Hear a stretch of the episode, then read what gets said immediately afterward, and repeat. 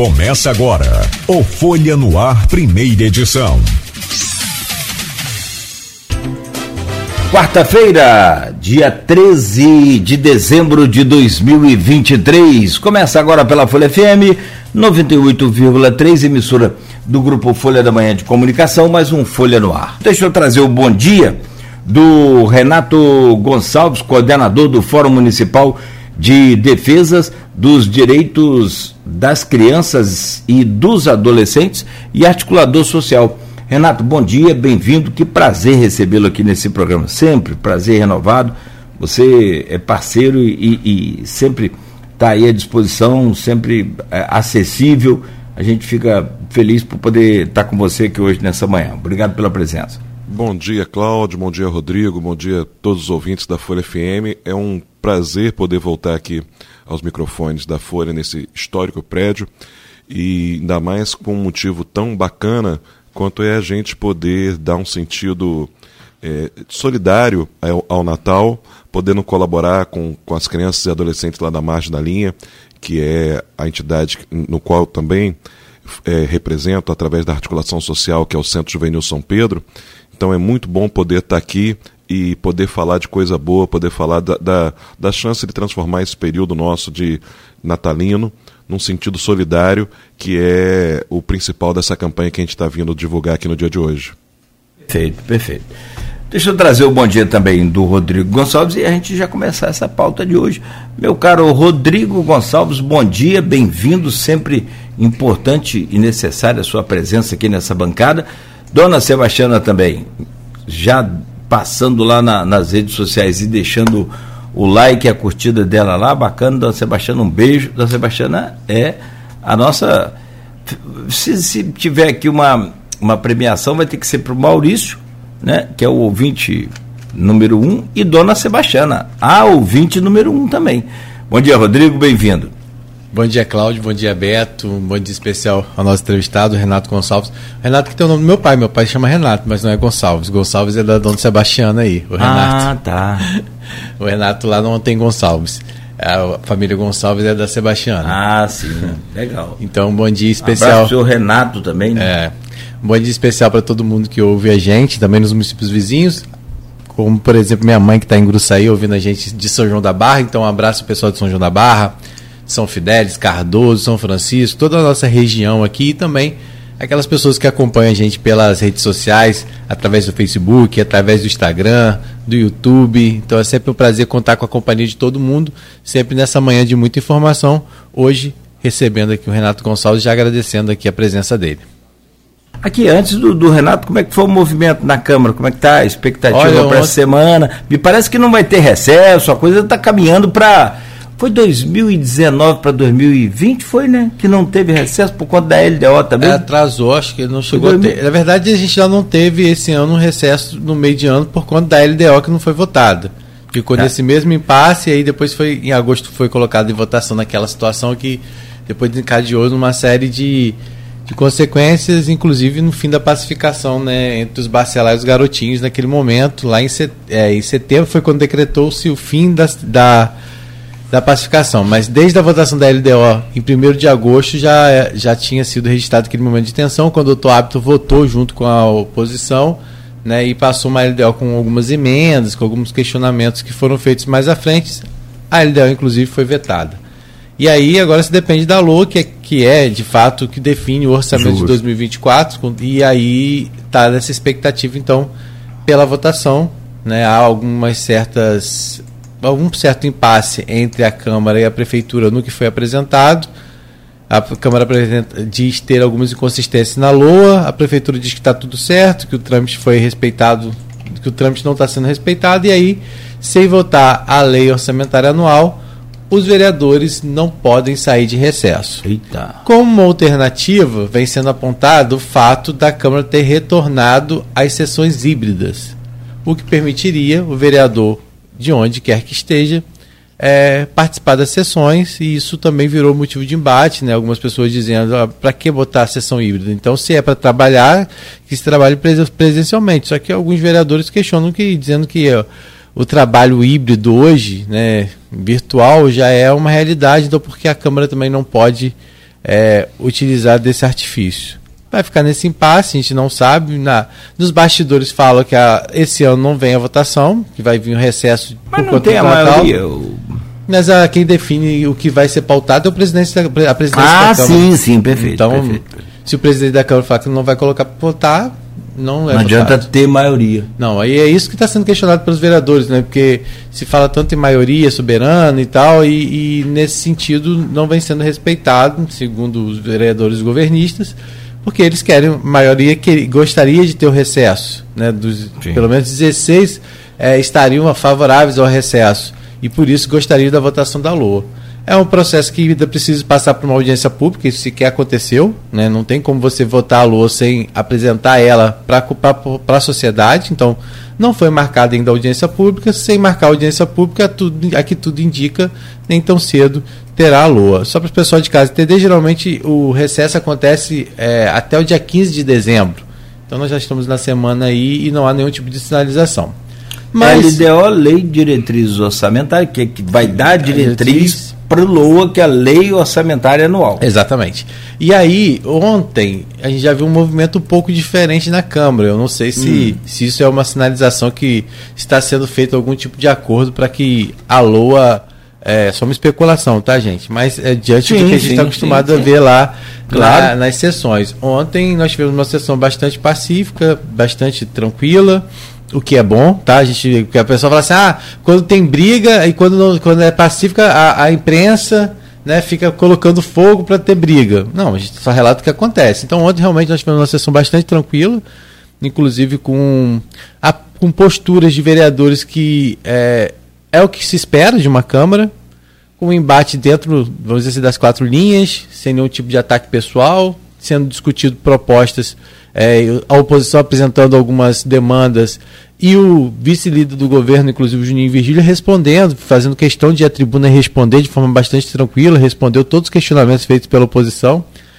É, para quem conhece a sessão da Câmara, assessor até parecia até que ele estava meio que debochando assim do, dos vereadores, né? mas não, ele estava realmente disposto a dar as explicações como tem que ser uma liderança de governo. Quando ela é questionada pela oposição, ela vai lá e apresenta as propostas, desde que isso né, não, não, não signifique nenhum ataque nem de um lado nem de outro. Mas esse atraso é tão ruim, Rodrigo. Vou te, vou te dar um exemplo de nós, do Conselho de Direito da Criança. A gente acabou de fazer, nesse meio do ano, um chamamento público, que é o chamamento público que seleciona as organizações que vão é, estabelecer termo de colaboração com a Prefeitura para a realização de serviços para o ano seguinte. Uhum uma das. É, e aí a gente fez esse, esse, esse, o chamamento, houve a seleção de todas essas é, três entidades, três organizações que vão prestar serviços, que são essas entidades que a gente conhece.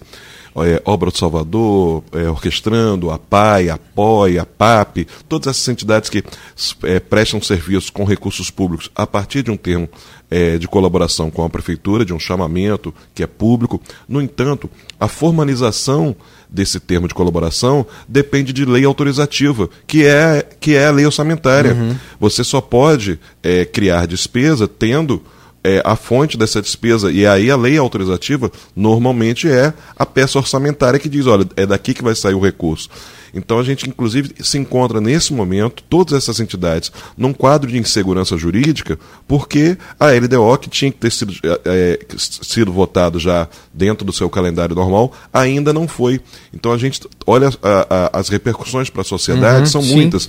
Inclusive, é, essa demora pode deixar, já agora para o mês de janeiro, é, centenas de crianças e adolescentes de todas essas entidades que nós estamos falando aqui, que nós estamos, que fazem parte dessas entidades, sem atendimento, porque é, vão ter dificuldade de assinar o termo de fomento, porque não tem lei, lei autorizativa, que é a lei orçamentária para fazer. Uhum. E aí você vai dizer assim, não adianta nem repetir a de 2023, porque teve reajuste nas per capita, teve reajuste nos valores. A gente avançou na, no, no valor disponibilizado no orçamento é, é, para o ano de 2024, justamente porque tudo, tudo aumentou, os, os, todos os insumos, a alimentação, tudo aumentou de valor, então houve um reajuste na per capita. Então, nem aquilo que foi previsto no orçamento para 2023, que seria uma das soluções da Câmara, né, se não vota uhum. a lei orçamentária, repete o orçamento do ano anterior.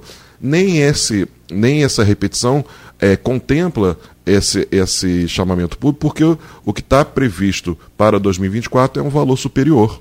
Então, assim, é uma discussão importante, é preciso que os vereadores, todos eles, situação e oposição, tenham a dimensão do que isso representa, inclusive para essas organizações que prestam serviço na área da infância. É, então, mas e vocês do fórum pretendem tomar algum tipo de providência, acionar, eh, comunicar? Porque o que acontece, né? A que tudo indica fica nesse impasse político, né? É, a que tu, pelo menos é o que é colocado.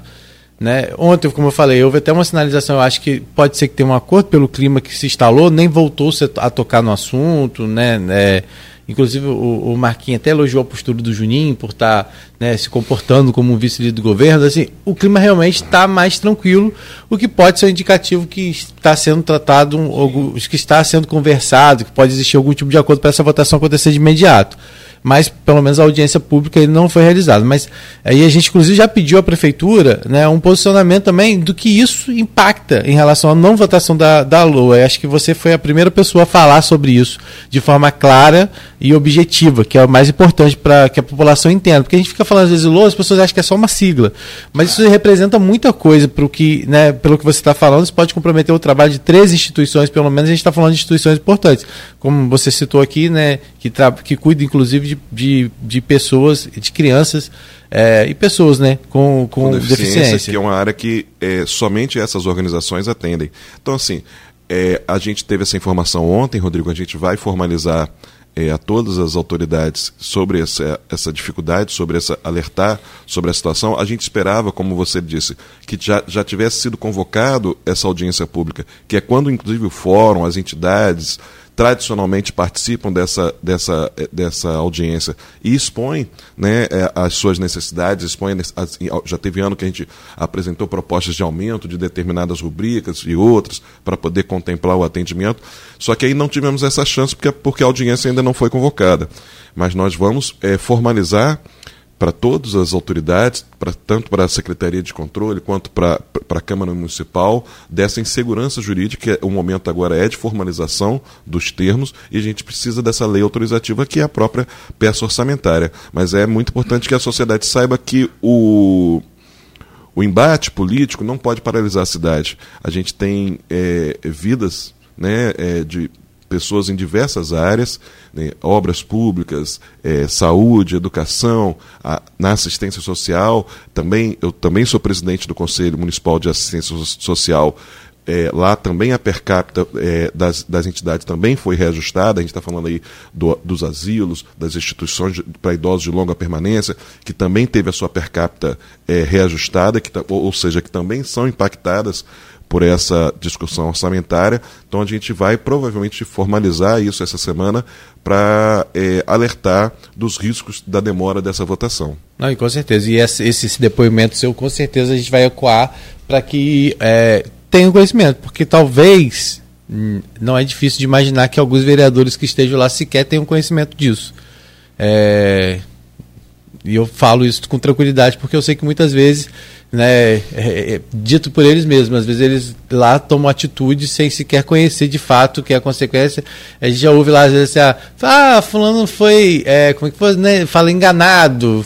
Já ouvi isso lá na Câmara, de vereador que teria sido enganado e assinou uma coisa sem saber né, de fato o que significava aquilo que tinha sido assinado, né? Que é um discurso, às vezes, que é bastante conveniente, assim, mas a gente ouve lá na Câmara, né, algum, em alguns momentos, falar assim, ah, não, fulano assinou isso aí, mas nem sabia o que, que era direito, né, foi enganado, foi induzido a isso, né, então é bastante complicado, mas a gente vai com certeza ecoar esse depoimento seu, porque é muito importante nesse momento de discussão. A, a, o, o Centro Juvenil são Pedro também faz, faz parte dessas 13? Sim, a gente foi participou do, do, do processo de, desse chamamento público. Tivemos é, orgulhosamente nessa classificação que avaliou o projeto técnico, que avaliou, a gente ficou no nosso segmento em primeiro lugar, hum, que é um reconhecimento desses nossos 16 anos de, de trabalho uhum. e todo o trabalho que está sendo ofertado lá para as crianças e adolescentes da comunidade. Então, e a gente também tem essa expectativa e essa preocupação, porque o trabalho ele é de continuidade, ele não tem interrupção. Uhum. O serviço que é ofertado para essas crianças e, e, e principalmente nos meses de janeiro e fevereiro, são meses em que as escolas fecham. Uhum. Então, teoricamente, são meses de maior vulnerabilidade para todas essas violências, todos esses quadros que deixam essas crianças mais vulneráveis inclusive é, a situação da, da, segurança alimentar, que a gente contribui, porque a gente tem alimentação nessas, nas, nessas nossas obras e temos lá no Centro Juvenil, as crianças entram tomando café e saem almoçando, e os da tarde entram almoçando e saem lanchando, então a gente tem essa preocupação porque as famílias contam com esse serviço e contam com esse serviço também para janeiro, também para fevereiro, então a gente tem assim, esses serviços não podem mais ser interrompidos, né? a lei diz isso, que não pode ser, ser uhum. interrompido, então é fundamental, e para isso a, o serviço público trabalha com antecedência. Tudo isso você faz a programação orçamentária, você empenha, você é, é, faz a, essa previsão né, para a Secretaria de Fazenda, para essa NSD estar tá lá para pagar isso para janeiro. Isso tudo não é em janeiro, isso tudo é feito em dezembro, uhum. com antecedência antes da virada do ano fiscal. Então você tem procedimentos que são legais, necessários ser feitos e que dependem da votação da lei orçamentária. Tá certo. Renato, então, já que a gente começou falando um pouquinho sobre o centro juvenil, eu queria que você falasse né, desses 14 anos. Acredito que boa parte das pessoas saibam né, como funciona o centro juvenil pela tradição e pelas vezes que a gente já falou, mas é sempre bom a gente reforçar porque Campos hoje é uma cidade em que a todo momento estão chegando pessoas novas, até pela questão do Porto do Açu, a gente tem um, um fluxo muito grande de pessoas chegando na cidade. Queria que você falasse um pouco é, como foi criado o centro, o centro juvenil, né? como que ele é mantido, ele é uma obra salesiana, o que, que é, é, ofertado, hoje quantas crianças são atendidas e a gente avança para a campanha que vocês estão realizando agora. Sim, esse, o centro juvenil é muito peculiar a história da sua criação. Ali nós estamos falando de uma comunidade, que é a comunidade da Margem da Linha, e que recebeu é, esse nome é, que era, era, chegou a ser margem da linha do Rio, porque era, era, era a linha que transportava os campistas de, da cidade de Campos para o Rio de Janeiro. Então era, era a margem né, da linha ali, e era, era a linha férrea né, uhum. que, que, transportava é, para o Rio de Janeiro. E essa comunidade se formou há cerca de 80, 90 anos atrás, a gente entrevista os moradores ali que já estão com 80 anos e foram para ali crianças. Então é, uhum. é, uma da, provavelmente é uma das comunidades mais antigas da cidade de Campos, é uma das favelas mais antigas e, em maior número de pessoas de, de, moradores. Só que ela fica ali também um pouco à margem, porque ela é escondidinha, uhum. porque ela né, é, é, fica ali entre a, a, rodovia do contorno e o distrito da Tapera, ali é, fazendo parte do território de Ururaí com milhares de moradores, mas um pouquinho escondida daquela, da, da, das nossas passagens do dia a dia.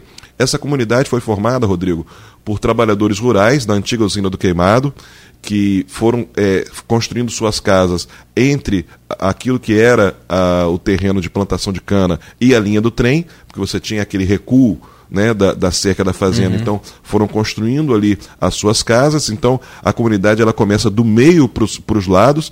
Ela chegou a, a ser, em número de casas e em, em extensão territori territorial, a maior favela de Campos. Não só uma das mais antigas, como, como uma das uhum. maiores. É, e aí. Nesse período, nós estamos falando de, de 16 anos atrás, um, um morador que era um líder comunitário, da, da, da, ali da, da comunidade, seu Silvio, ele teve um sonho de que ele precisava construir uma capela para, para que a, a comunidade tivesse também um, um lugar para professar sua fé né, católica e tivesse ali ele teve um sonho e a partir daí ele já era ele já tinha sido já tinha tomado iniciativa ele já tinha feito um campo de futebol para a comunidade para poder ter uma área de lazer para as crianças. Ele, ele ergueu uma, uma capela, deu a, deu a capela o nome de São Pedro, e ele saiu pela cidade procurando religiosos que pudessem, aos finais de semana, pelo menos, celebrar é, é, é, essa missa no domingo. E foi assim que ele chegou aos salesianos ali no IDB. É, da escola mesmo. Da escola, porque a obra salesiana que esse ano completa a Inspetoria São João Bosco 76 anos de atuação, ela tem é, essas três áreas principais de atuação. Ela tem a área da evangelização, a área de escolas e a área de ação social. Então, primeiramente, seu Silvio procurou os padres salesianos ali do IDB, é, procurando por um, por um padre que fosse lá realizar a missa aos domingos. Os padres foram, conheceram o espaço, conheceram a realidade social da, dessa comunidade e fizeram uma, uma contraproposta para ele. Seu Silvio, olha, a gente quer, a gente topa participar aqui e, e se integrar a, a, essas celebrações, a gente pode vir celebrar a missa, pode implantar a catequese aqui no sábado, mas a gente quer mais que isso também. A gente faz isso no final de semana, mas durante a semana a gente faz uma obra social aqui. Vamos fazer aqui um centro juvenil e aí a gente vamos, dar, vamos trabalhar com essas crianças e adolescentes com oficinas, com é, projetos né, que a gente possa é, ofertar para essas crianças, além das, fa das famílias serem atendidas no final de semana com as celebrações religiosas, mas nós temos uma longa tradição de ação social, nós temos centros juvenis em grande parte, né, em vários outros estados do Brasil, e a gente quer também trazer para aqui essas oficinas e essas atividades. Então foi dessa forma que é, né, sui generis, que começou a atuação do Centro Juvenil, logo em um dos seus primeiros anos de atuação do Centro Juvenil lá na comunidade, é, ele, o Centro Juvenil concorreu a um edital da Petrobras e, e, foi selecionado. Então a gente teve logo no início da sua atuação um projeto chamado Terceira Oportunidades, que foi o primeiro projeto patrocinado pela Petrobras na nossa, na, de ação social aqui na nossa região. Então a gente começou esse, esse trabalho anos depois, a gente foi pioneiro, junto com a Orquestrando da Vida, que nós fomos as primeiras organizações do interior do estado do Rio de Janeiro a ser selecionada pelo Criança Esperança. Então, assim, aqui a, a Folha cobriu né, esse período que, em que nós fomos selecionados como as primeiras entidades do interior do estado do Rio de Janeiro a ter, que é um reconhecimento, porque é um processo muito rígido, uhum. é, é, feito pela Unesco de, de seleção e de, e, de, e, de, e de preparação e análise desses projetos, e a gente teve lá, e aí a gente permanece ao longo desses 16 anos trabalhando nessa comunidade e agora com a seguinte diferença. É, parte das nossas crianças e adolescentes permanecem residentes ali na comunidade na margem da linha, e uma parte das nossas crianças e adolescentes a gente transporta lá do Morar Feliz de Ururaí, porque foram, foram é, famílias que foram removidas por Morar Feliz de, Ururaí, mas que como elas eram residentes da margem da linha, a gente manteve o compromisso com elas uhum. de continuar atendendo. Então a gente, através da van que nós recebemos lá do, do, do Criança Esperança, a gente mantém o transporte dessas crianças e traz elas lá de Ururaí para a margem da linha, atendendo diariamente de segunda a sexta-feira. Então hoje é quase 50% desses 140 atendidos nossos, crianças e adolescentes, a gente tem metade residentes ainda na margem da linha e metade que foram residir lá no Morar Feliz de Ururaí. E eles ficam de dia, de tarde, como é que funciona? Eles ficam no contraturno escolar. Então a gente, a gente se organiza porque as redes estaduais e municipal elas é, ainda têm tem tempos diferentes para definir uhum. as crianças que vão estudar de manhã e as crianças que vão estudar de tarde. Então a gente se adapta em função do horário escolar das redes. Então, quando finalmente é divulgado aonde essas crianças foram alocadas, em que escola e em que turno, a gente, a gente monta os grupos, Rodrigo, sempre no contraturno. Então, quem estuda de manhã vai ao centro juvenil à tarde, quem estuda à tarde vai ao centro juvenil de manhã. E aí são atividades de cultura, lazer, Exato. esporte? A gente, é, a gente tem oficinas, porque a gente tra trabalha agora a partir dos 4 anos de idade. Então a gente, a gente antes a gente trabalhava a partir dos 6, com toda essa discussão da prioridade da primeira infância, a gente antecipou para 4 anos de idade, e aí elas participam de, do, dos grupos e oficinas, então você tem oficina de psicomotricidade, você tem oficina de robótica, você tem oficina de arte em argila, você tem oficina de ecologia integral, você tem várias,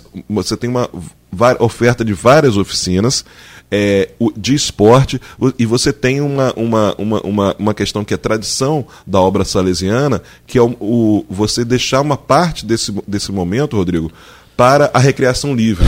Eles entram, participam do Bom Dia, vão para as oficinas, mas uma parte do horário deles é o horário do brincar, é o horário da, de, de brincar livremente na, no, no, na nossa quadra de futebol, no campo de, de, de, gramado, é a área de, de permitir que as crianças sejam crianças, né? permitir que o desenvolvimento aconteça a partir do brincar. Então você tem dentro desse horário, tanto do turno da manhã, tanto do turno da tarde, é, esses espaços para as oficinas, os espaços para recreação e depois os espaços para a alimentação, que, que, que é muito importante que, que a gente, e não é menos importante do que esses outros, todos esses processos. E é uma comunidade é, ali da margem da linha e de Ururaí, de um território, Rodrigo, que os dados da vigilância apontam questões muito importantes. Questões que você tem ali é, quase 59% de pessoas que se declaram negras, né, pretas e pardas. Então é uma comunidade majoritariamente negra, é uma comunidade de. É, a maior parte das famílias são famílias monoparentais femininas, ou seja, cuja a, o sustento depende da mãe. A mãe é a chefe da família, a mãe é, é, responsável pelo sustento. E, Cláudio, uma, um detalhe importante que é uma comunidade, que é uma das poucas comunidades em Campos, em que o número de crianças e adolescentes é quase 50% da comunidade. Você tem quase 50% da comunidade. É um, é, um, é, um, é um número muito grande de crianças e adolescentes. Então, nós estamos falando de uma comunidade é, que precisa sempre ter um olhar atento porque as vulnerabilidades para a infância são muito grandes. Uhum.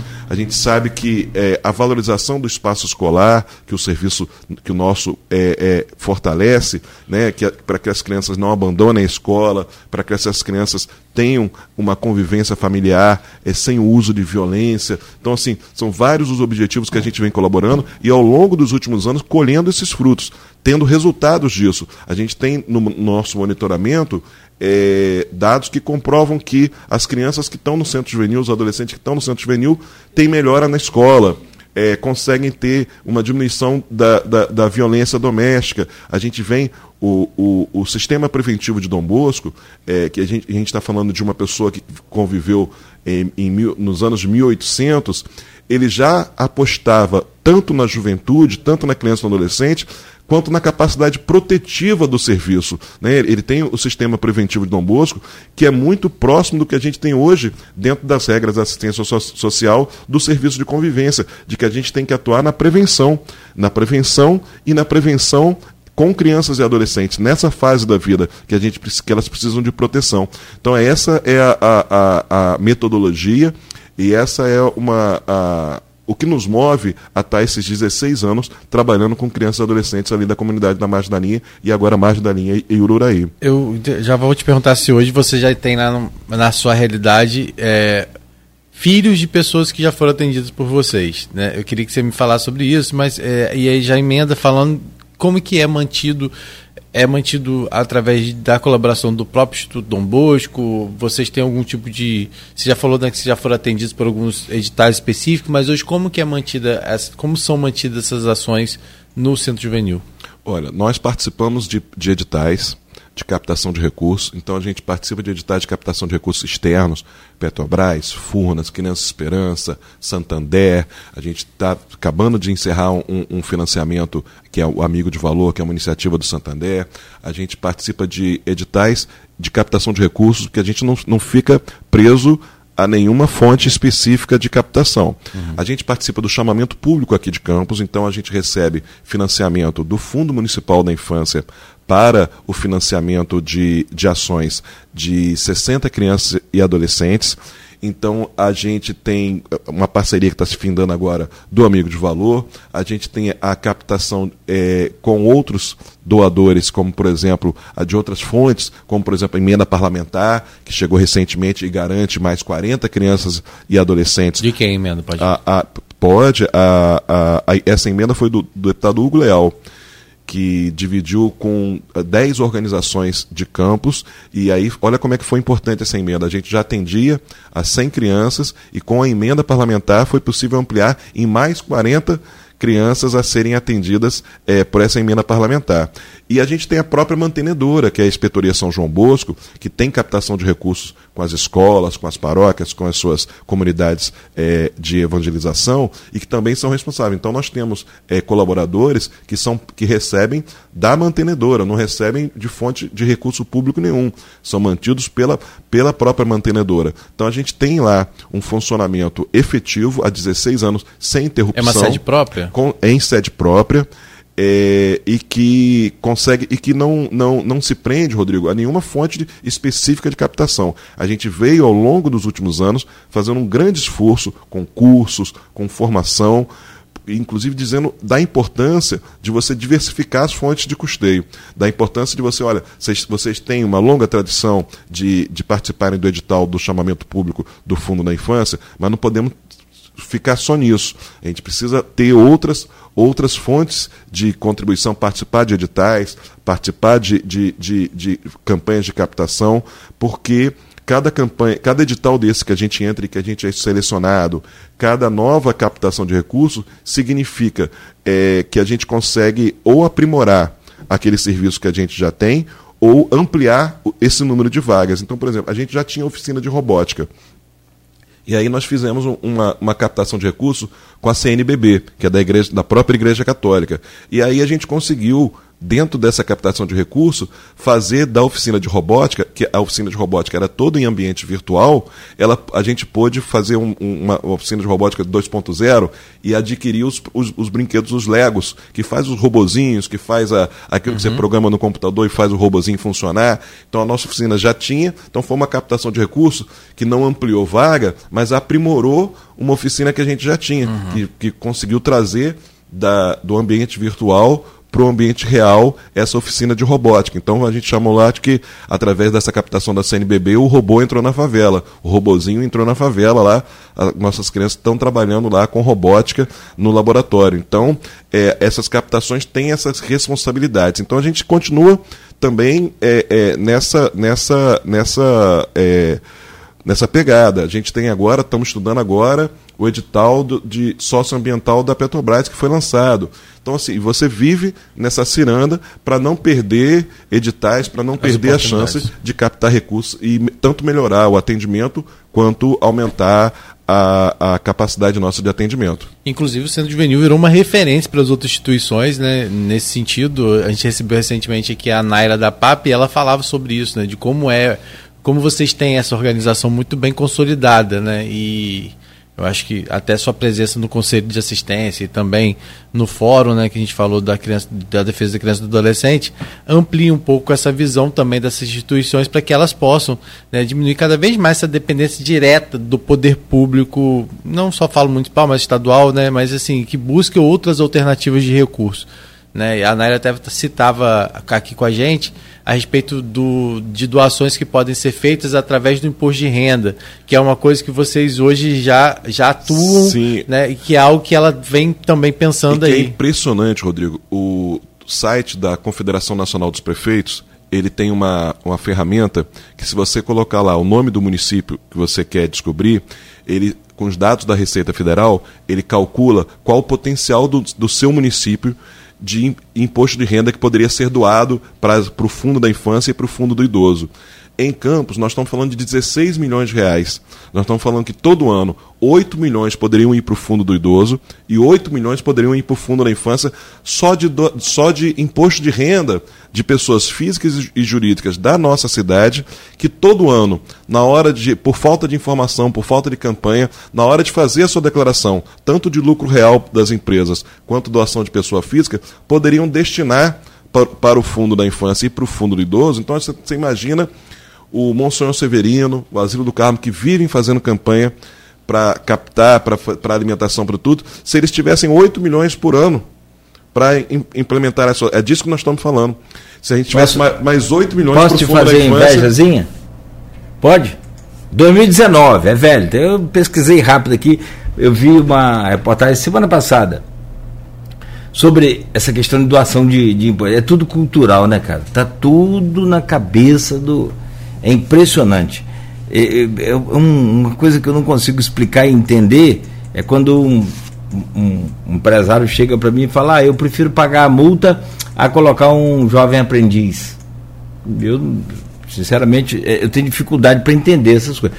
Claro que o jovem vai dar mais trabalho, vai ter que né, dispensar mais atenção, mas pode sair dali um, um futuro empresário, um futuro sócio daquela própria empresa, enfim. 2019, cinco instituições com maiores fundos de doação dos Estados Unidos. Hardware, 40 bilhões de dólares doado pela população americana para a universidade em função dos impostos, justamente de renda. Universidade do Texas, 31 bilhões. É, Universidade de Yale, 30 bilhões, Stanford 27,7 bilhões de dólares. É, nesse caso, a gente precisa esclarecer para a população que esse recurso não entra para o orçamento, não é da prefeitura. Que se você é empresário que está nos ouvindo, você é pessoa Ele é repassado tá... direto Vai para o fundo, exatamente, vai, é uma conta específica do fundo da infância e quando você doar para o fundo do idoso, é do fundo do idoso. Mas esses Isso fundos não vai para o caixa único da... Mas esses fundos não são geridos por pessoas ligadas ao poder público? Não, exatamente, eles são de, como eles são fundos híbridos, eles são de gestão do próprio conselho. Então, como é que funciona, por exemplo, o fundo da infância? Quando o presidente é governamental, o tesoureiro é da sociedade civil. E agora, quando, no próximo ano, quando o presidente for da sociedade civil, o tesoureiro é governamental, de forma que essa conta só é movimentada após deliberação do plenário e com a assinatura dos dois paritariamente, do, do, do, representante da sociedade civil e do representante governamental. E quem define as prioridades, Rodrigo, é o plenário da, da, do Conselho. Então vamos supor que a gente está falando aqui de redes atacadistas aqui de campos, de grandes empresas aqui de campos, que tem aí, é, dentro dos seus 3% do lucro real, vai dar 800 mil, 1 milhão, 2 milhões. Ele tem que ter, a, ele pode ter a tranquilidade e a certeza de que esses recursos vão ter transparência, vão ter facilidade na comprovação de que ele vai receber um comprovante de que ele efetivamente doou para esse fundo e de que ele vai poder acompanhar a execução desses valores na, na página de transparência da própria prefeitura. Então ele vai saber que o recurso dele está lá na PAI, em Guarulhos, está lá na Orquestrando a Vida, na Obra do Salvador, vai estar tá na PAP, vai estar tá no conjunto dessas entidades. E eu posso direcionar é, para que E aí, essa foi a mudança da lei agora recente. Nós tivemos agora no mês de novembro, no final do mês de novembro, uma lei federal sancionada. Até então, alguns municípios brasileiros trabalhavam com doações direcionadas. A lei agora é, autoriza isso definitivamente. É, você é empresário que já colabora com a PAP, que já colabora com o a APOI, né, o empresário que conhece o trabalho uhum. da Naira lá da PAP, que conhece o trabalho do João lá na Obra do Salvador, do, do Johnny da Orquestrando a Vida, que já conhece o trabalho dessas entidades, que confia no trabalho dessas entidades, ele pode agora direcionar o seu, parte do seu imposto de renda especificamente para uma organização.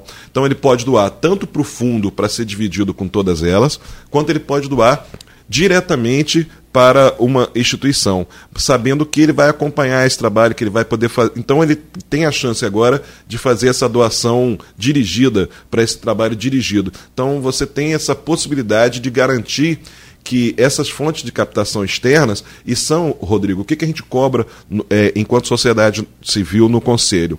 Nós não queremos que o governo municipal é, é, dê um passo atrás do, do, valor que ele já deposita no Fundo da Infância. A responsabilidade do governo tem que permanecer a mesma. Sim. Mas cada doação que chega a mais é uma vaga a mais de Naira lá na PAP para atender.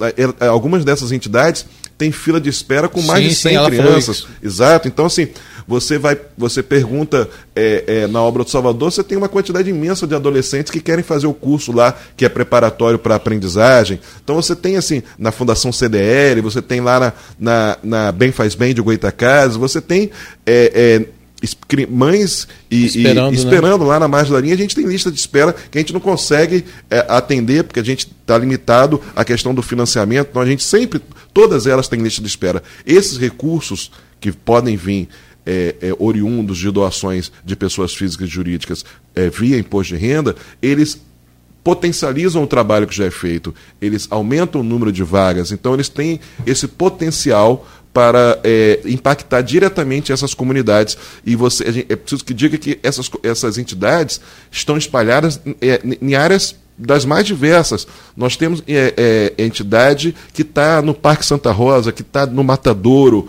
que está lá em Goitacazes, que está em todas as áreas periféricas de Campos. Você tem a Bem Faz Bem, que tanto está em Goitacazes quanto está em Ururaí. Você tem a APAI, que tanto está aqui no, no Jardim Carioca quanto está no Farol. Então você tem a Naira que está ampliando seu, seus trabalhos agora com uma obra linda ali atrás do Trianon. Uhum. Então você tem entidades que estão não só representativas do ponto de vista da importância do serviço que elas prestam, quanto representativas por estarem na periferia, por estarem nas áreas de maior é, vulnerabilidade. Uhum. Então você tem a Meninos de Ouro, você tem várias entidades que estão espalhadas, como o nosso trabalho lá na margem uhum. da linha, que estão lá, que é uma ilha de excelência no meio de um mar de vulnerabilidade. Então você tem um, um, um trabalho de muita importância social na nossa cidade. Acho que eu já te fiz essa pergunta antes aqui, eu não sei, mas é, por que, que você escolheu a, a, a margem da linha? Olha, eu fui escolhido é, para estar tá, tá lá. Eu já atuava no Conselho de Direito da Criança na época da representação do Sindicato Estadual dos Profissionais da Educação. E a, a, a Inspetoria São João Bosco, ela tinha, ela criou um cargo, Cláudio, de articulador social que é essa, que é essa pessoa que representa a obra nas, nas instâncias de políticas públicas, que faz o processo de formação, de capacitação. Então, eu, eu, eu fui escolhido muito em função disso, que esse, esse cargo quase que foi criado para mim, mas já existia né, na, em diversas outras unidades, mas eu fui para há 10 anos atrás para o Centro Juvenil São Pedro, encantado com a obra salesiana, encantado com essa visão lá do, do século XIX de Dom Bosco de, de, de fazer uma opção pela juventude pobre, pelo criança e adolescente jovem pobre, estão fazendo essa opção é, é, de vida, de dizer que a gente precisa trabalhar com a juventude, porque ela tem um potencial de mudar esse, esse mundo, que ela tem muito potencial, então ele sempre fez essa opção pela juventude pela juventude pobre. Então, e, e por ter uma comunidade tão antiga quanto a da margem da linha, e tão invisibilizada, né? tão pouco vista é, é, tradicionalmente pelo poder público. Então foi dar a essas, foi a chance de contribuir, Cláudio, com essas crianças ali e com muita potência. Ao longo desses 16 anos, nós temos é, é crianças e adolescentes que se tornaram adultas e viraram pedagogo, advogado, foram fizeram cursos técnicos e hoje estão trabalhando na indústria do petróleo, que, é, que estão espalhados pela, pelo setor produtivo, ou seja, a gente tem resultados muito importantes de pessoas que, que de, jovens que voltaram para a gente depois e disseram assim, olha, consegui fazer a prova da Escola Técnica João Marcelo Martins e o tema da redação foi um que a gente discutiu aqui no Bom Dia, foi dizer, olha, foi muito importante o que eu aprendi na oficina, que antes era oficina de informática, que agora é robótica, porque isso foi muito importante para mim no mercado de trabalho. Uhum. Então a gente recebe esse feedback, muito retorno desse, do impacto social disso. E as famílias então nem se fala, são famílias que, é, como eu disse, de características de alta vulnerabilidade, com um número de inscrição muito alto no Bolsa Família, ou seja, que estão ali dentro daquilo que a gente chama do, do, do, do abaixo da, do limite né, de renda, né, abaixo da linha da miséria, que são impactadas diretamente por esse projeto social lá do, do Centro Juvenil. É, rapidamente, a gente ir para o intervalo, e aí a gente volta falando especificamente sobre a campanha, que a gente ia começar falando sobre ela, a gente não falou, mas a gente fala no segundo bloco, convidando todo mundo a participar. Né? Que você fez, né, você falou da importância do poder público manter essa colaboração, colaboração né, essa colaboração não, esse dever de estar tá colocando recurso no fundo, né? Mas também tem que ser uma responsabilidade de toda a sociedade. Não é porque vocês captam recursos de editais que vocês não precisam da colaboração da sociedade como um todo, porque foi o que você falou. Né? A, o trabalho que é desenvolvido ali na margem da linha vai refletir para toda a sociedade. Então é um compromisso de toda a sociedade também é, abraçar campanhas, projetos que vocês desenvolvem isso, lá. Isso está na Constituição, Rodrigo. A responsabilidade por proteger a infância no Brasil ela é compartilhada com a sociedade, com o Estado e com a família. Então é dever de todos. Exatamente. Isso é muito importante saber que o que diz a letra da lei é esse sentido que você está falando aí. É dever de todos nós proteger a infância. E a gente vai falar exatamente sobre isso, que é uma forma agora que as pessoas vão ter de estar tá colaborando com a campanha, né, que a gente vai falar já já. Mas você falou sobre esse feedback que vocês têm. É, mas hoje você percebe é, é, porque vocês chegaram lá em, há 14 anos, então muitas daquelas crianças ou adolescentes hoje já são adultos e continuam morando muitas vezes na margem Tem aquelas pessoas que saíram, como você falou, que, né, que hoje estão trabalhando fora, mas às vezes até continuam morando lá, mas também tem aquelas pessoas que hoje é, continuam morando lá. Já tem filhos de pessoas que foram atendidas por vocês? Como é é dezenas, dezenas de pessoas adultas que ainda chamam os nossos educadores de tio e de tia, mesmo já sendo pais de criança. Então, assim, que confiam no nosso trabalho, porque foram crianças e, e, adolescentes usuários do serviço e confiam tanto que ficam esperando os filhos completar a idade para já matricular lá, para já buscar vaga lá. Então, assim, já, a gente já tem esse retorno muito positivo de lidar hoje e às vezes chamar a mãe para conversar e dizer para ela: Ô mãezinha, você se conhece, você sabe como funciona. Então vamos, ajuda aí. Então, assim, porque já passaram por lá, já tiveram esse trabalho, então conhecem e, e, e confiam. E tem também aquelas pessoas que passaram e hoje fazem parte da equipe, também tem algum caso? Sim, nós temos colaboradores que passaram por lá e, e, e, e, fazem parte da equipe, quanto pessoas que fazem parte da equipe moradoras da comunidade. Então nós temos colaboradores que são moradores, alguns que já passaram por lá e foram em busca de outros, outras oportunidades também, mas nós hoje, atualmente, temos três colaboradores que são é, residentes da comunidade que estão lá trabalhando, tanto como educadores sociais, como auxiliares de serviços gerais. Nós temos essa, essa, esse impacto positivo também na comunidade nesse sentido. Tá certo. Então, Claudinho, vai para o intervalo e aí você volta falando mais sobre essa campanha aí. Bora, bora, tá de boa. Renatão é, é top. Se deixar, ele fica aí também. Ó, vai entrar naquela lista também, hein? que nada, que a lista é mais como a lista dos que falam mais, Renato. Vou ficar Poxa tranquilo. Vida. Não, você está bem, está bem. Bom, são 7 horas e 57 minutos. O Folha no Ar de hoje conversa com Renato Gonçalves, coordenador do Fórum Municipal de Defesa dos Direitos das Crianças e dos Adolescentes e também articulador social. A gente volta daqui a pouco a seguir aí ao, ao intervalo. No programa de hoje, estamos com o Rodrigo Gonçalves na bancada, conversando com o Renato Gonçalves, que é coordenador do Fórum Municipal de Defesa dos Direitos das Crianças e dos Adolescentes e também é, articulador social. O Renato já falou com a gente aqui no primeiro bloco e a gente agora aborda sobre essa campanha de Natal Solidário que vai atender a comunidade da margem da linha. E aí, Renato, a pergunta é: como participar, como ajudar, como chegar até você, até o, outras pessoas que também são responsáveis né, por esta campanha, para poder ajudar e, claro, evidente, como que é feita a distribuição, quais são os critérios essa campanha nasceu pelo seguinte: nós temos um parceiro histórico, já de muitos anos, que é a loja de brinquedo ReHap do Shopping Boulevard. Ela faz uma árvore de doações dentro da loja e uma parte das nossas crianças, que são as pequenininhas, recebem brinquedos, dado, brinquedos novos de pessoas que vão, é, pessoas da sociedade que vão à loja comprar seus filhos para você e escolhem uma criança para comprar um brinquedo e participam dessa árvore. E aí, o que, qual era a situação que a gente ia viver nesse período? Uma parte das nossas crianças ia receber um brinquedo e a outra parte não. Então, é, pessoal, então vamos fazer uma campanha de solidariedade. Vamos chamar a comunidade para nos ajudar a gente comprar esses brinquedos para essas crianças que não vão ganhar lá dessa, dessa é, iniciativa bacana da ReHap. Foi a, a, partir daí, então, que a gente. Porque a campanha de Natal Solidário é uma campanha de toda a Inspetoria São João Bosco. E aí cada realidade local vai destinando a campanha para aquilo que mais está precisando.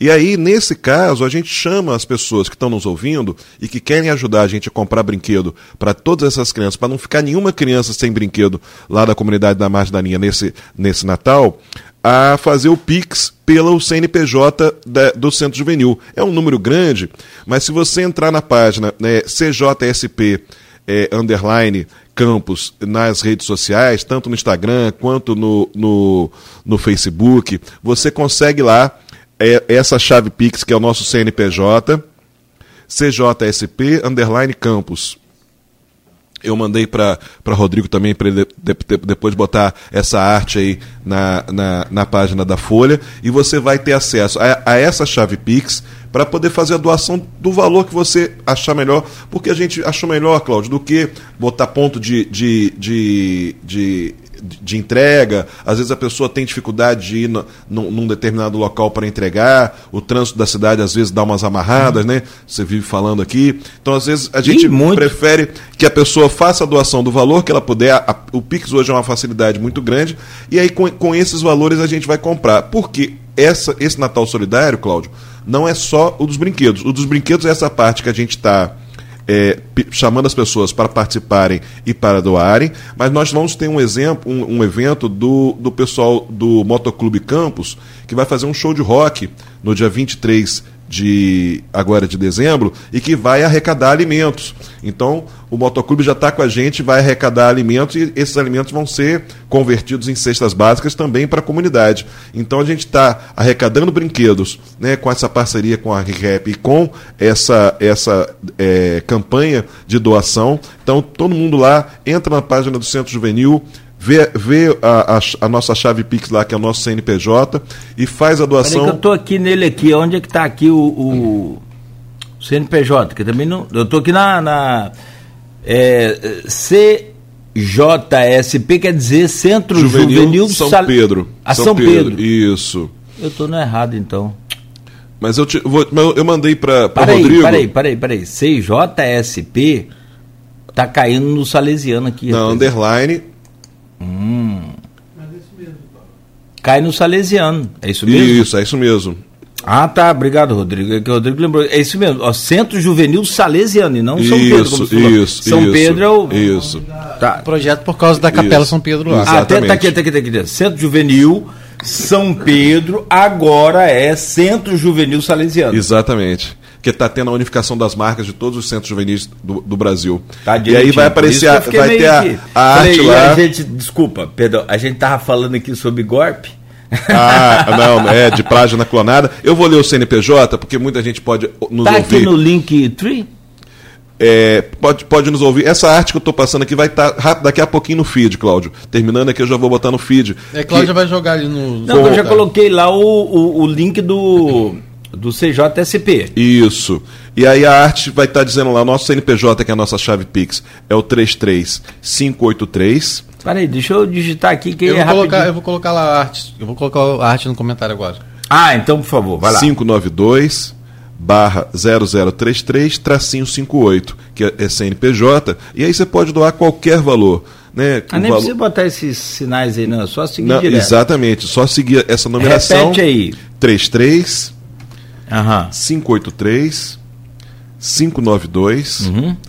003358. Tá, para quem está ouvindo o rádio, tá aí, pra, e o Rodrigo vai colocar agora a arte lá no, no, no, no feed, no, no, nas respostas. Nas e respostas a gente vai manter a mesma lógica, Cláudio, que a gente manteve na, durante o período da pandemia, que a gente fez campanha de solidariedade também, que a, a, gente fez prestação de contas pelas redes sociais, do, da quantidade do valor arrecadado, de o que foi possível comprar com aquele valor. Então, quem aproveita, segue lá a página do Centro Juvenil.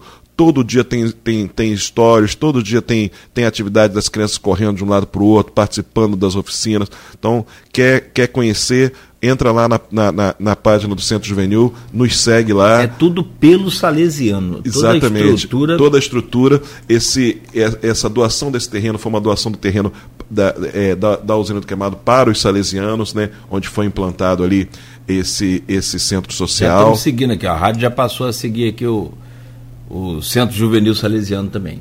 A gente e, acompanhar lá e ficar por dentro também das novidades. E participe com a gente, que a gente está sempre aí nessas iniciativas, sempre participando, fazendo campanhas. Quem Importante. Quis... Ah, legal. Então, tem uma. É, deixa eu ir aqui no, nos comentários aqui. A Giovana Almeida chegou aqui, ó. Ela já mandou mensagem aqui também no privado. Giovana. É, né, Giovana? Tá me traindo, né? Mandando mensagem só para Rodrigo. Eu fico com ciúme. Giovana é figura, né, cara? Figuraça, adoro ela. Ela mandou aqui uma mensagem, mas eu, é, como ela mandou só para Rodrigo, não vou ler, não. Peraí, não, é que a Hilda falou aqui, depois eu leio, o, Giovana. É, não, eu já tive uns arranca-rabo com o Giovana, negócio de carnaval. Aqui a gente pega para capar com o negócio de carnaval que a gente fazia na Continental. A Giovana é a nossa conselheira do, do nosso território. Ah, ela está no, é no, no, no, 3, no 3. Conselho 3 que atende o nosso território. Giovana então, é muito guerreira, né? É, um, é uma. Giovana é um, um, uma a representação daquilo que a gente quer de conselho. O que, que é um conselheiro tutelar? Quando eu for falar do que é a característica do conselho tutelar, Sim, é eu lembro de Giovana. Aquela pessoa aguerrida, aquela pessoa que luta pelo direito da, das, das famílias e das crianças, que entendeu é, exatamente o que, que ECA quis dizer quando, quando falou de um representante da comunidade dentro do sistema de garantia de direitos, que é o conselheiro tutelar. E a Giovana, ela é um leão, tanto para cobrar do poder público quanto para cobrar da família suas responsabilidades. Então, Giovana, ela, é. ela conhece, é. conhece e ainda, ainda é do samba, né? E ainda é do Não, samba. eu falei para ela, ela e Dadá tava aqui, ó, na rua, subindo a rádio fazer um programa, falei, ó, a partir desse ano acaba o Carnaval de Campos, foi quando a Rosinha lançou aquele negócio de Carnaval fora de época. E de fato o carnaval dali só foi, foi gastou um dinheirão para trazer um monte de gente, Cunha, aquele pessoal todo, mas dali em diante o carnaval. Carnaval é no carnaval, Natal é no Natal, Semana Santa é na Semana Santa. Não, não, não se mexe nisso, pai. Bom, mas vamos lá, deixa o carnaval para lá que nós estamos falando de Natal. A Hilda Barreto falou um negócio que eu acho muito interessante, a gente até discutiu um pouco isso, por conta só realmente é dessa orientação que falta. O brasileiro também, ele não só não conhece, e, e é difícil às vezes ter tempo para conhecer, cada um com o seu motivo. Mas a Hilda Barreto coloca aqui, ó. E aí, é com relação ao bloco anterior, a, as doações uhum. do, pelo, pelos impostos. Não é tão fácil fazer essa doação. Há alguns anos fui ao Monsenhor Severino levar doações da igreja em que eu participo, em que eu faço parte, e perguntei como poderia doar o imposto de renda. Aí deixei meu número e aguardo até hoje. Então, quer dizer, ela falou alguns anos, está aguardando alguns anos. Já tentei em outro município também e não consegui. Não tem como, Renato, acho assim, criar uma cartilhazinha simplificada, tem, já sim. existe. Já existe, mas ela precisa ser atualizada, porque essa lei federal que permite a doação direcionada, ela tem agora 40 dias, ela, mas anteriormente, na regra antiga, quando você doa é, para o fundo sem determinar qual a organização, Cláudio, quando é pessoa física, é inclusive mais fácil, porque é intuitivo pelo programa da Receita Federal, você vai lá em doações, seleciona município e aí você vai estado, município e vai aparecer o nome do fundo da infância, o nome do fundo do idoso, que você pode e, e essa e esse aplicativo da, e esse, esse programa da Receita inclusive calcula qual o valor, qual o percentual seu que você pode deduzir para esses fundos, né? Que ele faz lá. O que é mais é, complicado, o que, é, o que precisa de mais análise, mais atenção, e a gente tem buscado é, contato junto ao Sindicato dos Contadores aqui de Campos, é porque é, são os, os de pessoa jurídica, porque é lucro real, porque é um valor muito maior. A pessoa quer ter a garantia de que, se ela doar para aquilo dali, ela vai ter o recibo para fazer a dedução na hora certa. Então, esses ajustes o fundo tem buscado entendimentos para depois, inclusive, colocar nas páginas da rede social do, do CMPDCA essa campanha e com essa cartilha, com todo esse passo a passo, para as pessoas terem segurança né, de como fazem para doar. Boa. E quem quiser fazer um aquele tradicional contatozinho por telefone, por WhatsApp, como é que existe alguma alguma linha, algum canal? Sim, do Centro Juvenil a gente tem sim a gente tem tanto é, esse CNPJ que a gente disponibilizou, que é a chave do Pix, que é a chave do Pix, quanto Qual a gente, o valor que pode doar? O valor que o coração mandar.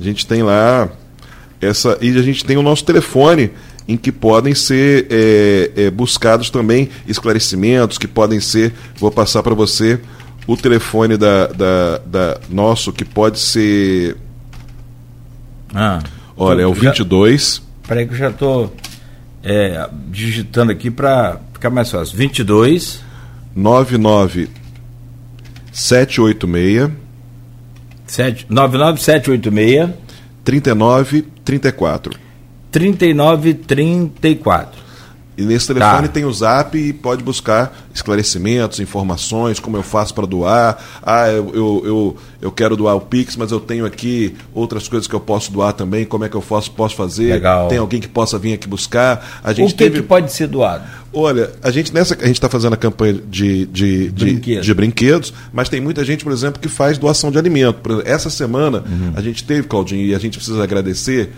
a Paula do SESC Senat, que fez uma corrida ciclística e arrecadou é, gêneros alimentícios. E aí a gente. E era uma quantidade muito grande. Aí eu liguei para um amigo Edivar do CDL Edivar, aquele caminhãozinho da FEMAC que você prometeu para mim. Edivar, na mesma hora, cinco minutos depois, funcionário, funcionário dele estava tava, eh, fazendo contato e mandou o caminhão. Então, olha só, numa operação para captação de, de alimento do SESC Senat, entramos com o Edivar, a FEMAC mandou o caminhãozinho dela lá no SESC Senat, a gente, ou seja, numa operação que envolveu aí o SESC Senat, a FEMAC, com doação de alimentos para o Centro Juvenil. Uhum. Então é isso pelo telefone, pelo zap, a gente consegue alinhar. E sem contar que vocês constroem uma rede, né? Que mesmo que não servir para vocês, vocês acabam indicando para quem doar, né? Exatamente. Então a gente consegue exatamente manter. Há, há, há bem pouco tempo atrás, para refletir exatamente isso que você está falando, o Carlos da APAP foi numa reunião do Mesa Brasil, que é do SESC, uhum. e lá recebeu a doação de, de batatas fritas congeladas, que o Mesa Brasil faz a distribuição também uhum. de, de, de, captação de, de alimentos. E Renato, eu estou com. É, três caixas aqui de batata frita que não vai dar tempo da gente usar. Você não quer passar aqui e buscar essas batatas para dar para as crianças, não? As crianças comeram batata frita durante duas semanas, adoraram, assim. E isso uma, uma, um ato de solidariedade uhum. exatamente como esse que você está falando. Olha, eu fui lá na reunião, peguei, veio uma quantidade que a, a, a mais do que eu preciso aqui para usar para o nosso aqui, você não quer vir aqui buscar. Então, assim, é esse o espírito. É uma rede, né? É essa, essa rede que a gente precisa constituir e precisa dizer, olha, ah, mas eu moro em Goitacás, olha, então pertinho de você aí tem uma outra organização. Uhum. Então é, é, essa rede que a gente precisa constituir e essa solidariedade. Então dizer pra, que para a campanha do Natal pode usar a chave Pix, mas para outras iniciativas, ah, eu quero ser voluntário, eu quero participar da festa de entrega dos brinquedos, Entra lá na rede social. A festa? Isso. A gente vai fazer agora no, no, no encerramento dessa semana a festa, já tem data marcada, mas entra lá no zap, faz a, a, o contato, diz como é que quer ajudar, como quer participar, que a gente faz esse agendamento e a gente faz. Não, a gente não quer perder ninguém, não. Todo mundo aí que está nessa, nessa onda, então a gente pode, pode e deve aproveitar essas oportunidades. E quanto mais é, facilitar, eu acho que a gente pode depois bolar isso aí, ver com os contadores. Uma forma, assim, tipo, se tiver 10 tópicos. Acho que a gente pode até trazer pra... alguém aqui no programa poder falar sobre discutir, isso. Discutir, né? debater sobre isso. Sim. Tipo assim, ah. se tiver. Porque é, eu imagino, essa coisa de declaração de imposto. Mas até o Ministério Público está junto, Claudinho. Só para você ter ideia, há dois anos atrás, é, a doutora Nick, que é da, da tutela coletiva da infância, participou de um doutora evento. Nick é sensacional. Isso, só para você ter ideia, essa doação para o fundo, ela tem a chancela do Ministério Público, ela tem a chancela da delegacia da, da delegacia da Receita Federal. Ela é algo tão consolidado e tão transparente que a gente teve um evento com participação do delegado da, da delegacia regional, que foi que na época o responsável era, era, era o, o delegado de Cabo Frio, mas com a participação do Ministério Público, ou seja, é um fundo fiscalizado, é um fundo é, transparente, em que o empresário e a pessoa física pode ter certeza que está doando tanto para organizações que são regularmente registradas, então é preciso dizer que essa, essas organizações que, que, que são registradas no, no, Conselho recebem visitas, Rodrigo, de três em três meses. Então não tem essa história de amigo do pé de árvore lá, que faz uma entidade fantasma para receber recurso, não. São entidades que recebem visita de três em três meses. Pé de árvore, é, que teve isso. Eu não quis dizer qual era a árvore, porque você sabe bem, muito bem qual era. Mas você, são entidades que recebem visitas é, é, é, bimestrais, trimestrais, para conferir se o objeto de, de, que foi pactuado, se ele está sendo cumprido, se, se, se, se as crianças do, do, do seu relatório que você está mandando lá, se realmente estão lá. Então, assim, são entidades fiscalizadas. A Giovana, como conselheira tutelar, os conselhos tutelares conhecem essas entidades, encaminham crianças e adolescentes para lá. Então, sim, são entidades de é, relevância e importância no nosso município e, acima de tudo, é, regularmente constituídas. O, Nogueiro não quis ler o comentário da Giovana, mas eu vou ler o que ela me mandou no privado. Ela falou: Bom dia, amigo. Manda um abraço para o Renato Gonçalves. O Centro Juvenil São Pedro, na margem da linha, tem um trabalho de excelência. Vai além das expectativas. Como conselheiro tutelar, digo que é um dos melhores projetos e até o único que atende aquela área. É o nosso pilar naquela região. Vamos apoiar sempre. É o, a, o depoimento da Giovana aí, que é conselheira tutelar e que você falou que é daquela região. Renato, a gente. Tem outro aqui também, Tem. Gente. Vai, Só rapidinho, vai, só que não fez. O Júnior Boechat é parceiro lá também. É, tá, tá, colocou aqui, ó. Renato é um, uma grande referência na área de serviço social no município de Campos e também de infância e juventude. Poxa, obrigado. E aí a gente aproveita já para falar, tem mais tem mais comentário aí? Não, só o da Giovana que eu não vou ler. Tô brincando, você e já aí, leu aí. A gente Mas ela diz aqui também que é, só para fechar, desculpa, perdão, Rodrigo. Não, Merecem todo o reconhecimento da sociedade campista esses esforços que o, que o Renato e que todos fazem lá do, do Centro Juvenil São Pedro, que agora é Centro Juvenil salesiano. O Júnior que acabou de fazer o comentário é o nosso procurador, subprocurador do município. Obrigado, Júnior. É. Dá, viu? E aí, a gente aproveita agora para falar um pouquinho sobre esse trabalho que você desenvolve também é, como coordenador do Fórum Municipal de Defesa dos Direitos da Criança e dos Adolescentes. Né? é, que tem um papel muito importante dentro do conselho. Né? A gente. É, o conselho, que é o Conselho Municipal de Proteção e Defesa da Criança e do Adolescente. Queria que você explicasse a diferença entre o fórum e o conselho, Sim. até para as pessoas entenderem. O conselho, os conselhos de políticas públicas, é, que tem, que foi uma novidade trazida pela Constituição de 88, que trazendo a sociedade civil para fazer o controle social das políticas públicas, ele faz isso através da paridade, ou seja, todos os conselhos eles são compostos metade pelo, pelo governo e metade pela sociedade civil.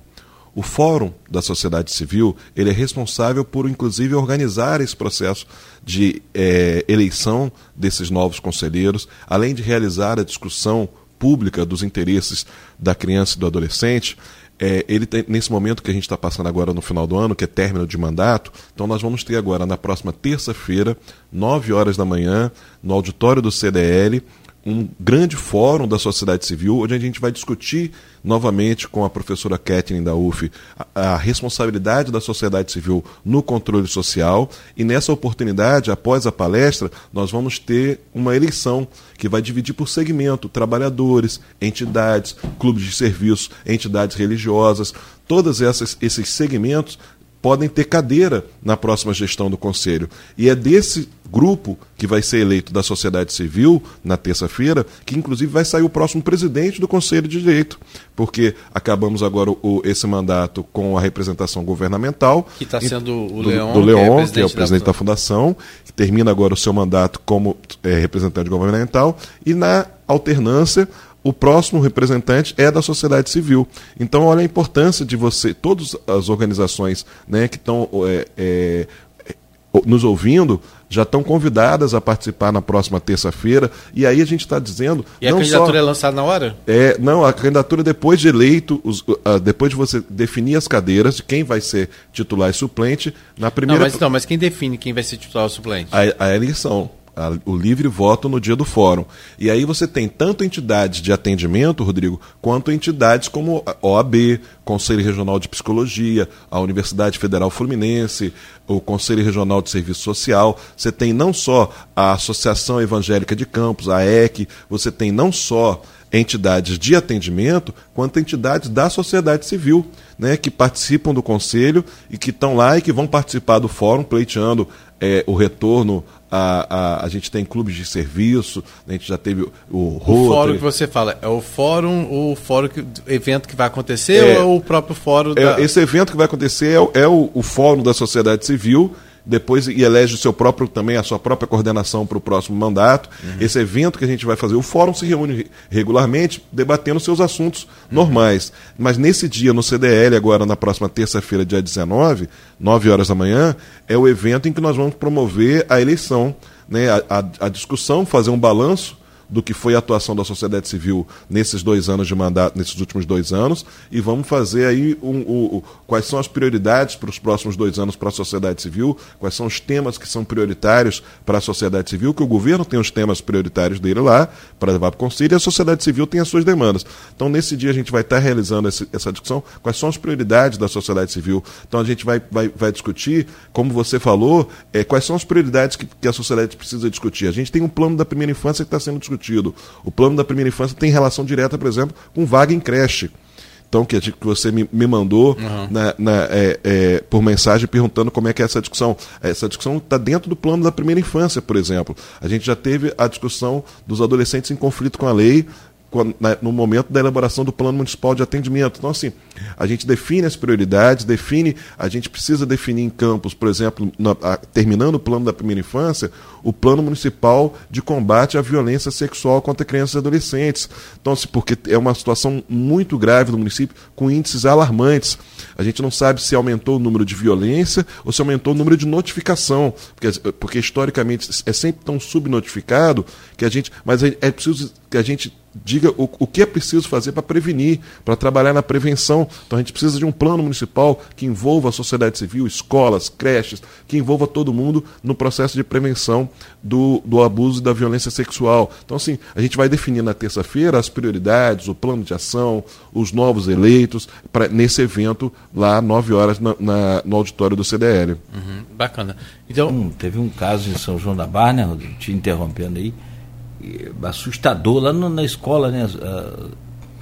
Ah, inclusive, algumas delas ficaram fechadas, que estavam até envolvidas, uma que teve o. É, porque na verdade o que aconteceu é que os adolescentes envolvidos na, naquele aquele crime bárbaro, é, eles estudavam em uma das escolas. E a escola funcionam duas escolas, elas funcionam anexas, né?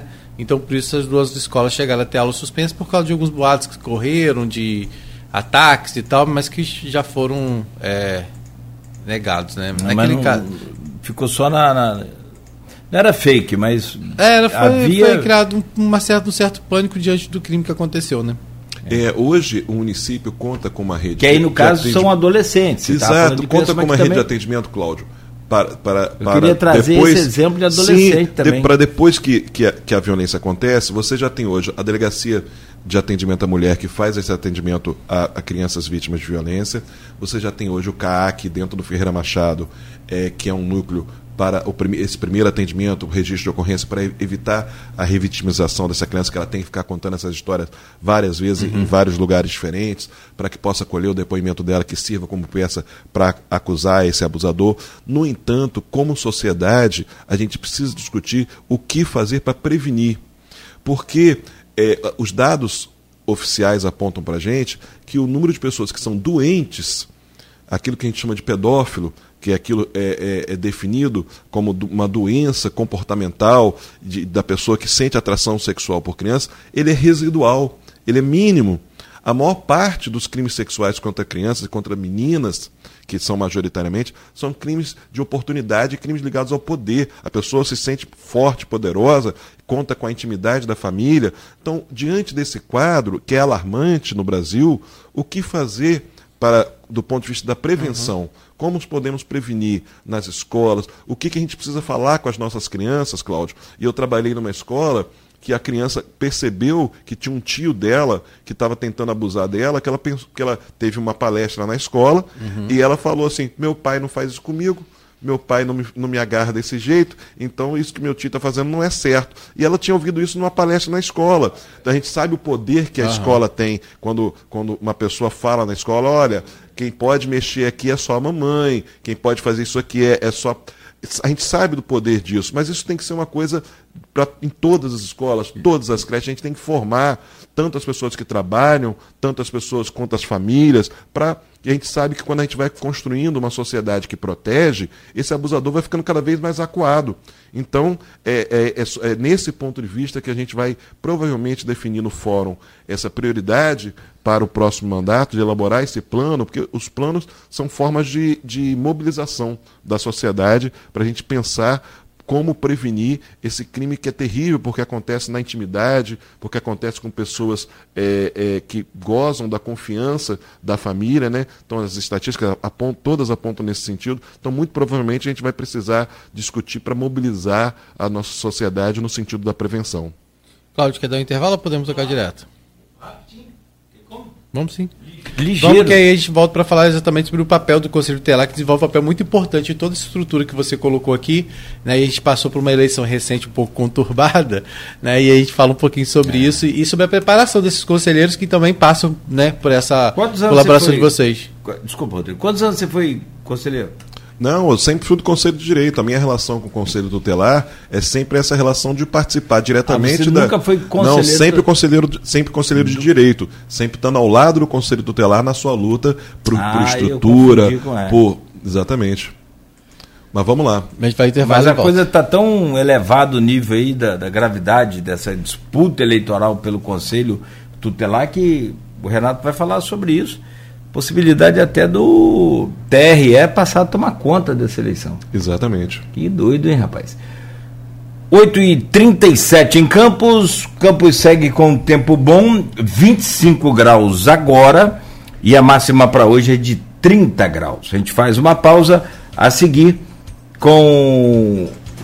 Após o intervalo, a gente volta com o Renato Gonçalves e com o Rodrigo Gonçalves também. No oferecimento de Coagro, Proteus Unimed Campos Laboratório Plínio Bacelar e Vacina Plínio Bacelar. Conversando hoje com o Rodrigo Gonçalves, recebendo aqui o Renato Gonçalves. É, se um Gonçalves já é bom, né? Com esse monte de Gonçalves aqui, já viu como é que é. É, e o, o, Marcelo Barreto já comentou também aqui. Marcelo Barreto. Antes, é, é, o conselheiro lá também? do Antes da OAB. Isso, é, não é estranho, Marcelo. É que a cabeça é boa, né? Renato, um sabedor ímpar sobre o tema criança e adolescente. Abraço aí do Marcelo Barreto, atual presidente da Comissão dos Direitos da Criança e do Adolescente da 12 subseção da, da OAB. É. E para voltar aqui, a temperatura segue com 25 graus, trânsito aqui na área central da cidade, sem. É, ontem, Rodrigo, a gente falava aqui com o, o, o presidente do IMTT, né, e logo depois alguns semáforos daqueles que a gente comentava que só tinha a estrutura né, de poste, aquela coisa. Aqui, por exemplo, Formosa com Rua do Gás, aqui próximo à Faculdade de Direito também, já receberam aí o os sinaleiros, né? Então, a qualquer momento deve, deve começar a funcionar também esses novos semáforos nesses pontos, que estão inclusive na capa da Folha da Manhã de hoje, que é o jornal impresso já nas bancas e nas casas dos assinantes, meu caro Rodrigo Gonçalves. Para finalizar, para a gente liberar o Renato, que tem um compromisso já já, é, a gente falou um pouco sobre o papel que o Conselho também desenvolve em toda essa rede de proteção que você falou, que vai estar sendo discutido agora na próxima terça-feira, todas essas ações. O Conselho Tutelar é algo que, que colabora muito nesse trabalho, né? ou seja, é primordial nessa estrutura. E por conta disso, é, os conselheiros são eleitos justamente para a gente ter essa, vamos dizer assim, essa independência. Só que o último pleito foi marcado de uma certa forma por certas intervenções e certos questionamentos e que acabaram é, gerando aí, inclusive, a, a suspensão ou, ou a impugnação, é, impugnação naquele no primeiro momento de algumas eleições. Queria que você falasse um pouco sobre isso. Qual é a, a participação do fórum é, ou até mesmo do, do próprio Conselho é, dos Direitos da, da Criança e do Adolescente nessa questão do, dos conselhos tutelares, até na questão da preparação desses conselhos, porque um curso de qualificação também faz parte da etapa eleitoral. E se e ele não começou, passa. Isso, começou ontem, vamos falar disso. A, a questão, Rodrigo, a gente paga em todo o Brasil um preço pelo fato de que a comunidade, a sociedade em geral, em todo o Brasil, está percebendo cada vez mais a importância dos conselhos tutelares. Então, a Dona Maria, lá de Custodópolis, seu João, lá do Parque Aurora, está vendo cada vez mais que precisa dos conselheiros tutelares quando falta vaga para o filho dele na creche, quando precisa de uma internação, quando, quando não está conseguindo consulta de um especialista, ou quando vê lá na rua dele que tem uma criança que está ficando trancada em casa o dia todo e, e, essa, e essa família está sendo negligente. E aí está percebendo que foi percebendo ao longo dos últimos 10, 20 anos cada vez mais a importância do Conselho Tutelar. Com isso, cada eleição que acontece a cada quatro anos, o número de eleitores é cada vez maior. Então a gente teve a última, na, última, na penúltima eleição 15 mil eleitores, essa 17 mil, e a gente não tem a estrutura da justiça eleitoral. Você imagina que para todos têm direito a voto, mas nós não temos um milésimo da estrutura do TRE para fazer o processo de eleição. Então, embora a gente tenha contado com as urnas eletrônicas, né, foram cedidas urnas eletrônicas, que facilitou muito o processo de votação e de apuração, a gente não tem o número de pessoas cedidas, o número de pessoas que trabalham e nem o envolvimento com a, com a equipe da máquina de segurança pública para garantir é, é, o que acontece do lado de fora dos locais de votação. Então, e com isso também, a gente tem trazendo para o universo da eleição do Conselho Tutelar, porque o Conselho conselheiro tutelar é o único membro desse sistema de garantia de direitos que é eleito diretamente pela sociedade. E com isso, a gente veio trazendo para uh, isso em todo o Brasil, não só em Campos, alguns vícios de, de, de eleições tradicionais de eleições proporcionais e majoritárias que a gente tem. Então, nós tivemos em todo o Brasil denúncia de transporte de, de, de eleitores, de compra de voto, de uso de máquina pública, de uso de templos religiosos para beneficiar determinadas candidaturas. Então, nós tivemos um conjunto de denúncias em todo o Brasil, para não falar especificamente uhum. só aqui de Campos, que trouxeram é, sobre o processo de eleição. Com isso, qual é a percepção? De que é necessário, para daqui a quatro anos, que isso já está sendo discutido no Senado, que o, o, os tribunais eleitorais assumam essas eleições como eleições comunitárias, mas com toda a sua estrutura, e que possam liberar os conselhos, os conselheiros de direito, para o processo de fiscalização, junto com o Ministério Público, junto com os órgãos de segurança, para coibir essas ações que, que desequilibram o processo. Né? Então, é, é aquilo que a gente chama de o poder econômico, todas essas situações, é, é, é a influência política de, de, de, vereador, de deputado, de isso uhum. e de outro, para que a gente possa, na eleição do Conselho Tutelar, diminuir ao máximo essa influência. Porque ele tem o conselho tutelar tem que ser o representante da comunidade e não daquele vereador XYZ e não daquela igreja é, denominação religiosa XYZ. Uhum. Ele tem que ser um representante da comunidade. Então foi essa a, a a, o procedimento. Aí aqui em Campos a gente teve, num primeiro momento, a gente acolheu as denúncias, é, não saiu publicado o nome daquelas pessoas que inicialmente foram é, separadas do grupo maior. E separadas porque elas tinham que ter direito à defesa. Elas tinham que ter direito de, a partir da denúncia, é, formular a sua defesa e apresentar na plenária do Conselho. E aí isso, foi, isso aconteceu é, no dia 9 e é, as, apresentaram suas defesas, foram aprovadas e elas estão participando já ontem, iniciou o curso de capacitação. Então, todas aquelas pessoas que foram impugnadas conseguiram? Todos conseguiram, mantiveram suas candidaturas, apresentaram sua defesa, apresentaram, e aí muitas, muitas das denúncias não conseguiram é, ter materialidade para comprovar, então a gente fica com aquela pulga atrás da orelha que pode ter acontecido, mas na, na, na gente, para poder ter uma decisão tão radical quanto a impugnação da candidatura, precisaria ter elementos muito mais robustos para poder é, fazer essa impugnação. Então, vamos dizer assim, daquelas listas que surgiram no início, depois o que foi divulgado pela, próprio, pela própria prefeitura, ainda então vai ter alteração. Não, exato. Você teve já a, a publicação depois, com o nome dessas pessoas que num primeiro momento, porque é preciso que você diga que a, o fato... Mas de... acho que a prefeitura não chegou a divulgar uma nova não, lista. Não ter, porque a, a, a, lista final é depois do curso de capacitação que Entendi. se iniciou ontem, porque o curso de capacitação é, é uma etapa também eliminatória. Se o cara que foi eleito não participa do curso que começou ontem, ele também não, não vai para a lista final. Uhum. Ele precisa estar capacitado, porque você tem nesse, nesse curso que começou ontem tanto conselheiros que foram reeleitos, quanto conselheiros que estão chegando agora, que, estão, que nunca foram conselheiros tutelares. E esse curso é ofertado pelo é, conselheiro? É, isso, pelo, gente, isso, pelo Conselho de Direito, pela comissão que organizou o processo da eleição. O processo da, da, de eleição ele foi é, por fases, ele teve a fase da inscrição, da análise da Sim. documentação, depois a prova, a eleição e agora a capacitação. Então, após todo... E quanto tempo será todo esse Não, a gente tem... Isso sai, tem que sair publicado agora ainda no mês de dezembro, para que eles possam tomar posse é, em janeiro. E a capacitação é de quanto tempo? Tá, vai acontecer ao longo de toda essa semana. Uhum. Vai, começou ontem às 18 horas no, no auditório do SESEC, vai acontecer com diversos temas. Então vai, vamos ter lá a área da assistência social, a área da saúde, a, pessoas ligadas a, a outros segmentos né, de, de, da, do sistema de garantia de direitos, para que eles possam inicialmente ter uma, uma, uma ideia do que, que os espera para esses conselheiros novos que estão chegando e os antigos também trocarem experiências né, de tudo aquilo que eles enfrentam no seu dia a dia. Mas é um, foi um processo é, difícil e, e, e, e, ganha cada vez mais importância porque está todo mundo vendo é, o quanto é relevante o trabalho do conselheiro tutelar. E é preciso dizer que para nós do Fórum da Sociedade Civil, na próxima terça-feira também, eh, Rodrigo, a gente vai colocar como prioridade para o próximo mandato, inclusive, alterações na lei que do, na lei municipal para a eleição do Conselho Tutelar, para que inclusive haja, haja a valorização salarial do Conselheiro Tutelar.